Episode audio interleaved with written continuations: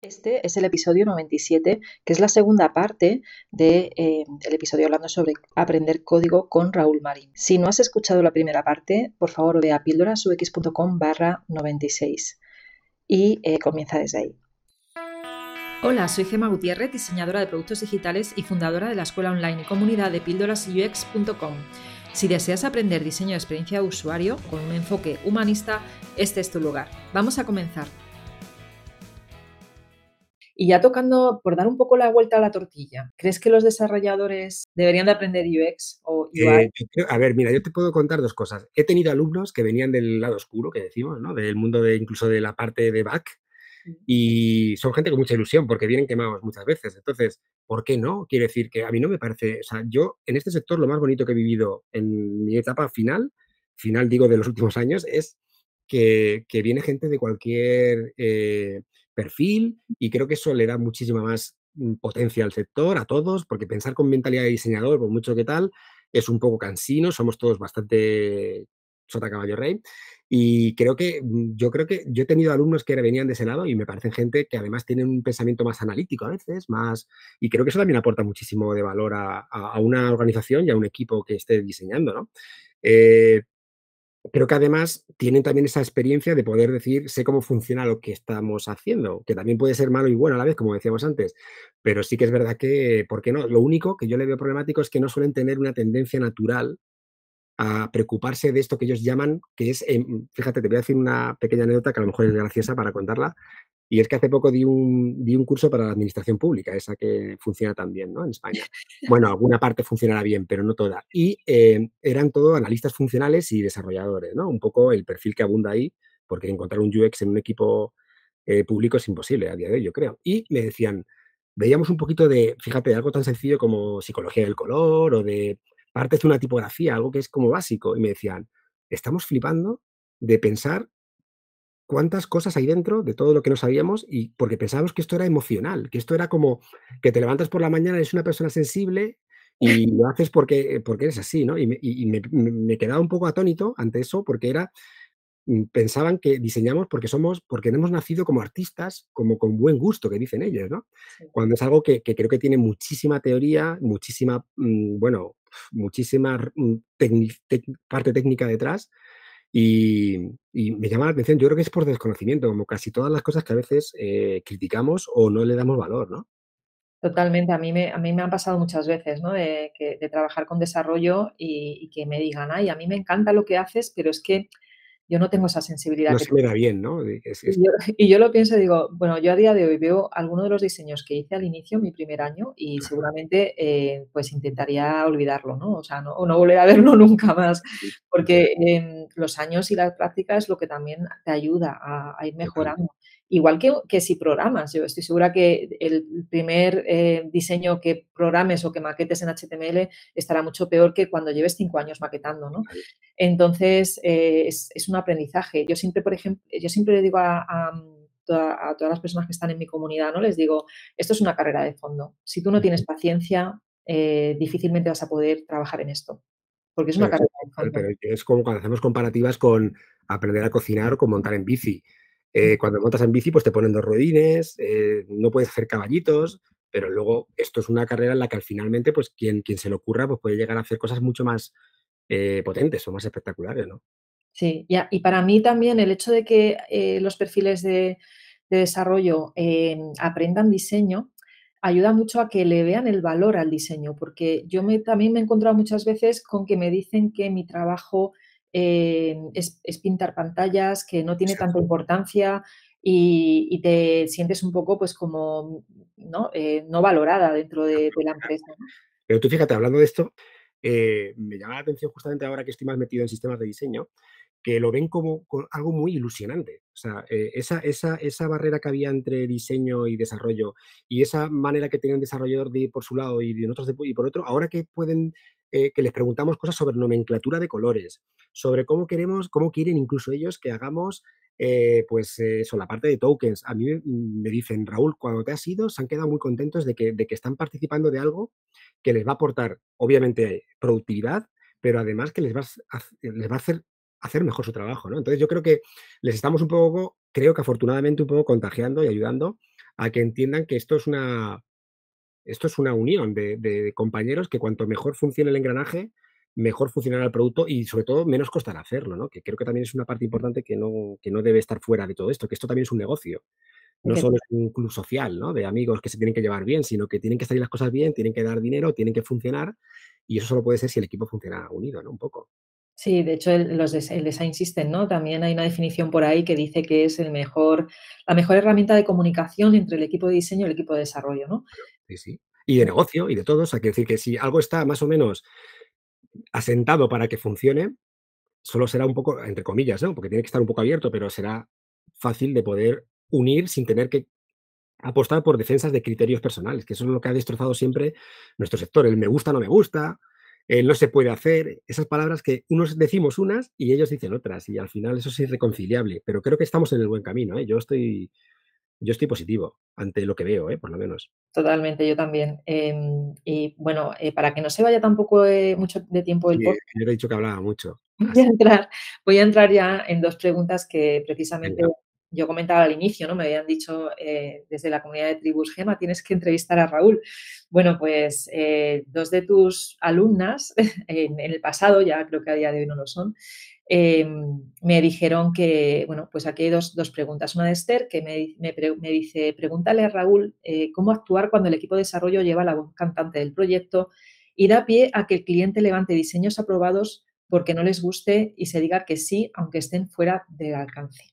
Bueno, a ver, esta pregunta de Esther es un poco complicada, sobre todo porque creo que cada equipo pues tiene su manera de, también de, hacer procesos y de dejar que algo se acepte o no se acepte. Pero sí que es verdad que muchas veces, y lo digo porque no sé si es el, tampoco quiero resultar yo aquí muy así, pero es verdad que también eh, hay un cierto machismo en algunos de los sectores, y no quiero hablar de esto, pero la brecha de género está ahí y el sector eh, de desarrollo suele estar, aunque afortunadamente hay escuelas y, muchas mujeres eh, que lo están haciendo fenomenal para plantar cara a un sector predominantemente masculino, es verdad que eh, muchas veces las discusiones son personales, no son de trabajo, con lo cual es posible que muchas veces la voz cantante de un proyecto la lleve un desarrollador porque es un señor que tiene ciertas autoridades que se ha auto el proclamado y que no está haciendo tanto una defensa de su trabajo, sino una defensa incluso ¿no? de, de, mi, de mi autoridad, ¿no? De, mi género, de mi rol y todo este rollo. Entonces, ante eso es complicado, porque muchas veces, a veces, yo diría que muchas de las tecnológicas están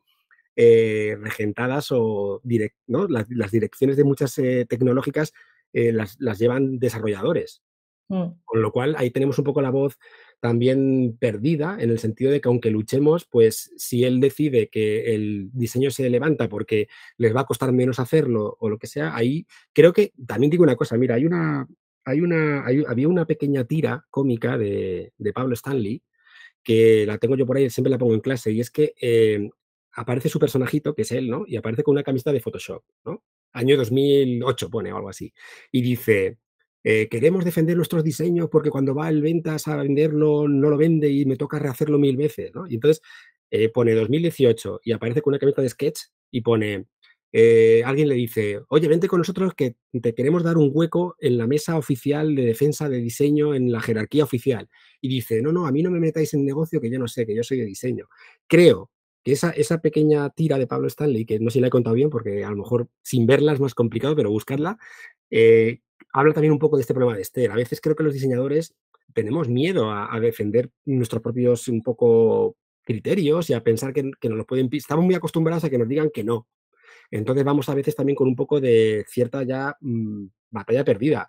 Así que un, consejo, Esther, que si es, no sé, que, seas más, eh, que des más el golpe en la mesa, si puedes, que seas como una mujer, entre comillas, más dura todavía de lo que puedas ser para que al otro lado te tengan miedo. Yo siempre digo, muchas veces a las chicas que tengo en clase, les digo, tienes que dar más miedo, porque si vas con una, una especie como de prejuicios que tenemos hacia ¿no? las mujeres de debilidad y demás, es mucho más difícil defender esto. Así que ante voces cantantes, voces no tan cantantes, pero mucho más precisas y más concretas de lo que tienen que hacerse. Yo creo que convencer con argumentos, ¿no? Eso siempre es 10.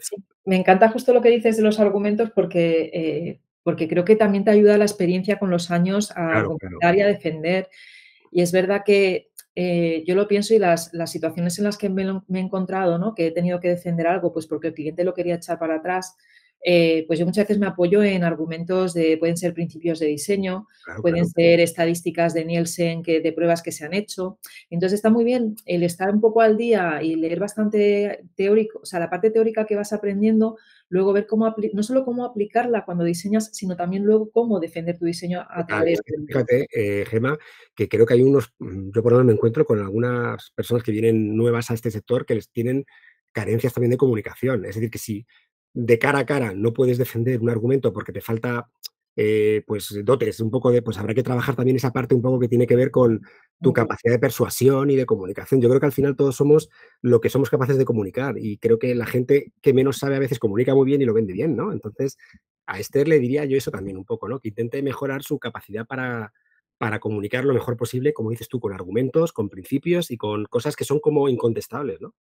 Sí, eh, totalmente. Y luego también a la hora de comunicar, como tú dices, el, el por ejemplo, el, o sea, el decir las, las, cosas muy claras, el decirlo de una forma seria, eh, el no dudar. levantar un pelín la voz sin llegar a dar miedo. ¿eh? Yo, yo, yo, llego a levantar un pelín la voz, eh, pero simplemente con esa intención de, de, dar un poquito más de autoridad, pero sin querer, no sé si eso causa miedo en los demás, espero que no. No, respeto, respeto ya está bien, ¿no? Es un algo poquito importante. más de respeto, ¿no? Y, y, sobre todo que vean que estás muy segura de lo que estás contando. La seguridad es importantísimo. Es una soft skill brutal. Muy bien. Pues venga, dos, pregu dos preguntitas pequeñas de Naile. Una, ¿cómo, ¿cómo documentar Figma para desarrolladores? Vale, bueno, esa pregunta podríamos hacer un vídeo, ¿no? También, pero digo que, a ver, Figma ya es una herramienta bastante pensada para que cierta documentación venga en la parte del inspector, pero sí que es verdad que cada equipo tiene una manera de hacerlo. Yo siempre recomiendo apoyarse en, en, en documentación externa, quiere decir, documentar no solo dentro de Figma, sino intentar, intentar tener una documentación a través de algún repositorio externo, como ahora tenemos, pues, cero. Ya sé que para eso hace falta infraestructura y a lo mejor equipos no lo tienen, pero yo creo que también lo primero es sentarse, antes de nada, ¿eh? lo primero es sentarse con desarrollo a preguntarles cómo les gusta, les viene bien eh, que les pasemos toda la serie de, de, elementos, de explicaciones o de código que necesitan luego implementar. Así que lo primero yo creo que sentarse, porque cada desarrollador también es un mundo, ¿eh? hay generaciones completamente diferentes de desarrollo. Hay los veteranos que quizás van más a su bola y la gente más joven que sí que tiene más conexión quizá con el mundo del diseño. Entonces, eh, ¿cómo documentar Figma? Pues con, con, ganas. También esa es otra cosa que creo que hace falta, que a veces los diseñadores vamos a tantas cosas que la parte de documentación nos gusta cero. Muchas veces, Raúl, no tenemos tiempo. Y es una, y, y, pero eso luego genera errores en la parte de maquetación y desarrollo. Yo creo que generar una buena estructura de documentación previa ya, eh, reflejada a través de algún tipo de, pues eso, de, de, repositorio, creo que sería lo ideal, pero para eso hay que tener una cultura de diseño dentro de la empresa que no se tiene, sobre todo en equipos pequeños y en proyectos eh, pequeños, ¿no? Rápidos. Claro. Y a mí me ha pasado en empresas pequeñas que tú te trabajas muy bien la documentación. Sí, igual, imagínate que el proyecto es pequeño y no necesita un design system, Exacto. pero sí que documentas un wiki, ¿no? Sí. Y en ese wiki, pues también haces una parte en la que eh, hablas de, de, de, cómo es la interacción de los distintos elementos y una pequeña explicación, ¿no? A nivel de componentes. Eh, de diseño de interacción. Eh, pues me ha pasado de, de, trabajar todo esto, entregarlo, hacer un, incluso una reunión para explicarlo. No importarle nada lo que ha pasado allí. Y luego que no lo usen. Exacto. Y es no puede ser esto. Claro, pero yo creo que eso pasa cuando hay una comunicación defectuosa entre los equipos, porque tú te lo curras para que quede bien para ti, pero ellos no consideran que esa información a lo mejor les valga, porque esa es otra.